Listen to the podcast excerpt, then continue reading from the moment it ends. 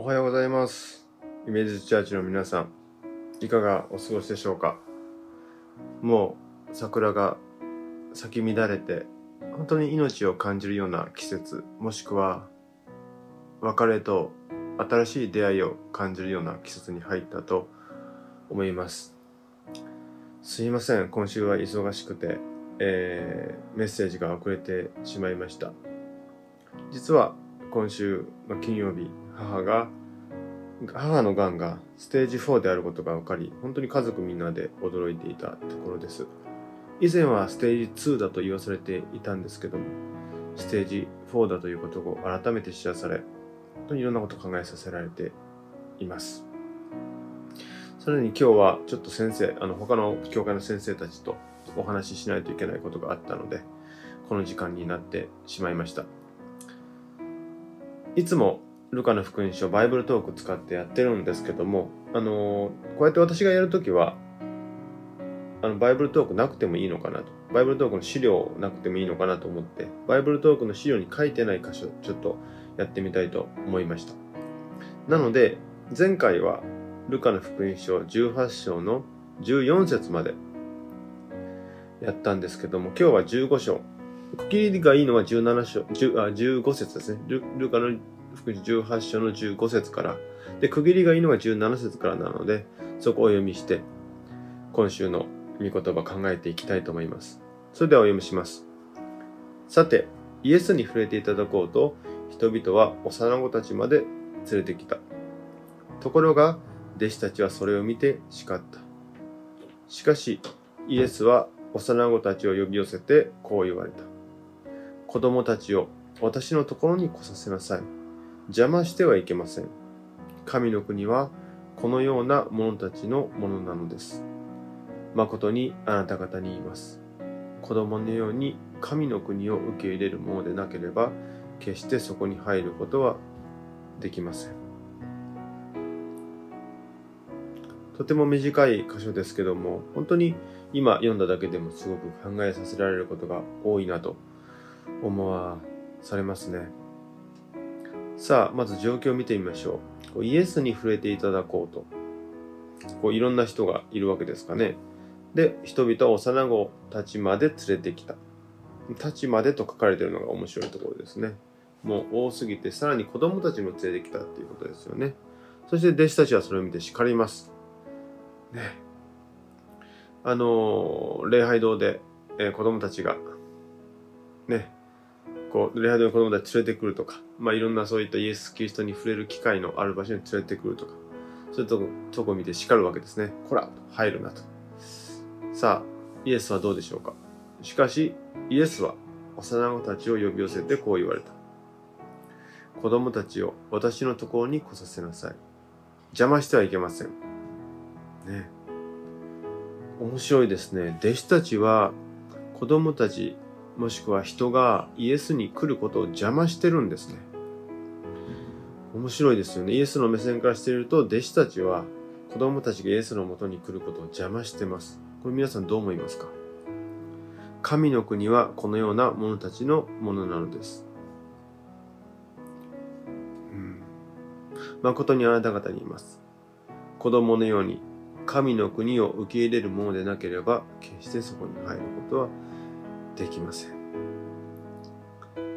さあ、どう考えていけばいいんでしょうか。弟子とは、ね、私こそイエス・キリストに従っているものだ。私こそイエス・キリストを述べ伝えているものだ。そして、私こそイエス・キリストと神の国を拡大しているものだ。と思ってる人たちのように思いますね。そして、神様の目からしたら、そういった人々が邪魔をしてるって言ってるわけですね。すごくいろいろ考えさせられる箇所のように思います。皆さんはどう思いましたか？私はですね、こういったことにすごく、あの、祈り、そして考えることが多いんですね。今、あの、悲しい、えー戦争の状況も続いてます。そしてクリスチャンの歴史を、あの、見てみると、暴力の多いことばかりですよね。近年で言えば、教会はなかなかその接点を、こう、社会との接点を持たずに、伝道だけすればいいというような荒いキリスト教を提示してきました。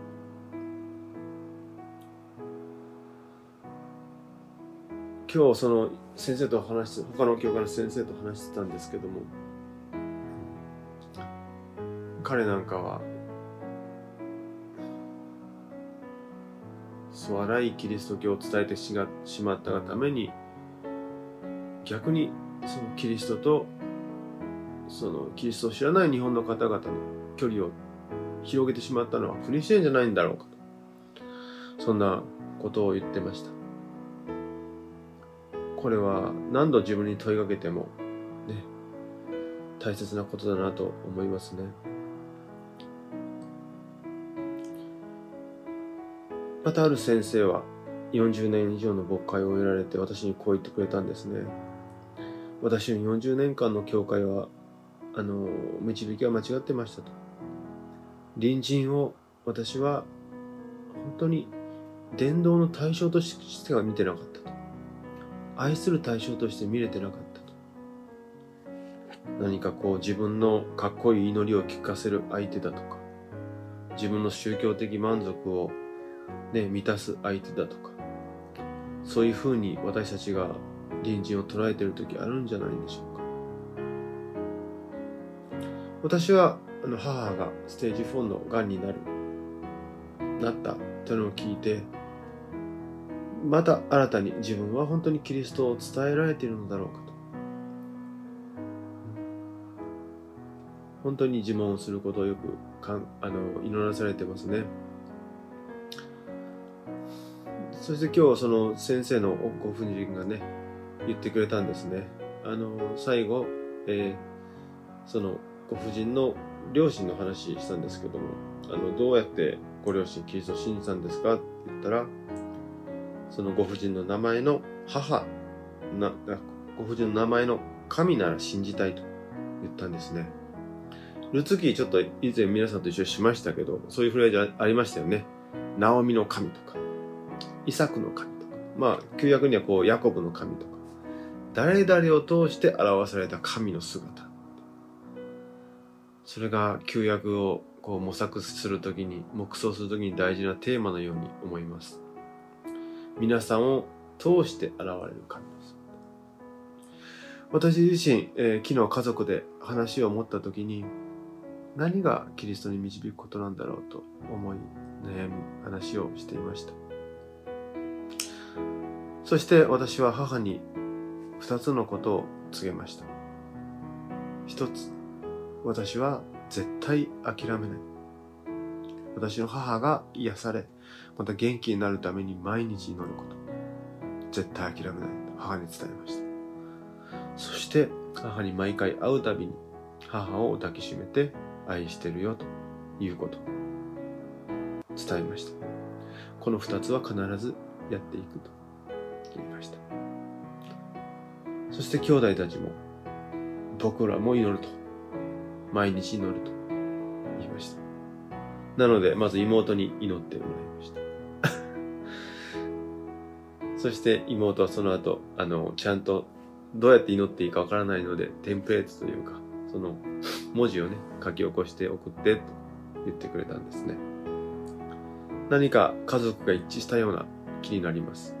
私がイエスを、ね、イエスに家族を導かないと思っていかないとね、思っていたんですけれども、こういった試練や苦難がさらに私たち家族をキリストの方に近づけてるような気がしますね。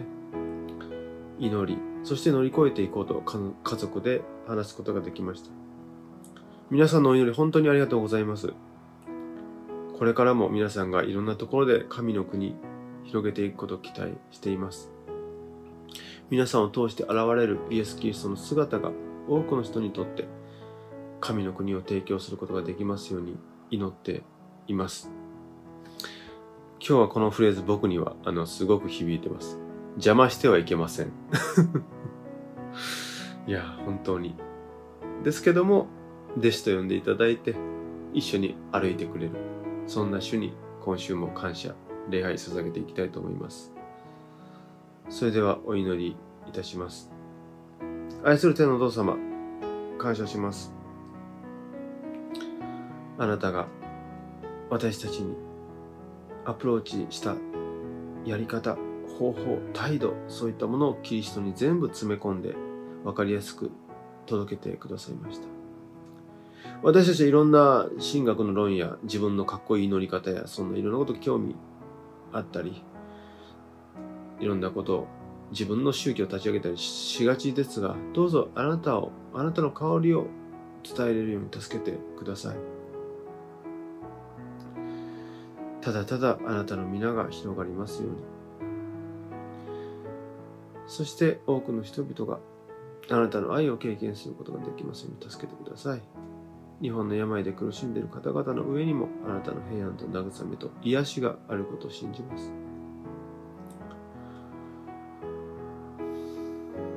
本当に誰でも癒したいと、そして復活する力のあるイエス・キリストの恵み。邪魔しないでと言いながら私たちを受け入れ導いてくれる神様の愛。そしてそれを毎週毎週こうやって自分に教えてくれる精霊の親しい交わりが今週一人一人の上に豊かにありますように。では今週も自分たちの地域祝福してあげてください。愛する主イエスキリストの皆においてお祈りいたします。アーメン。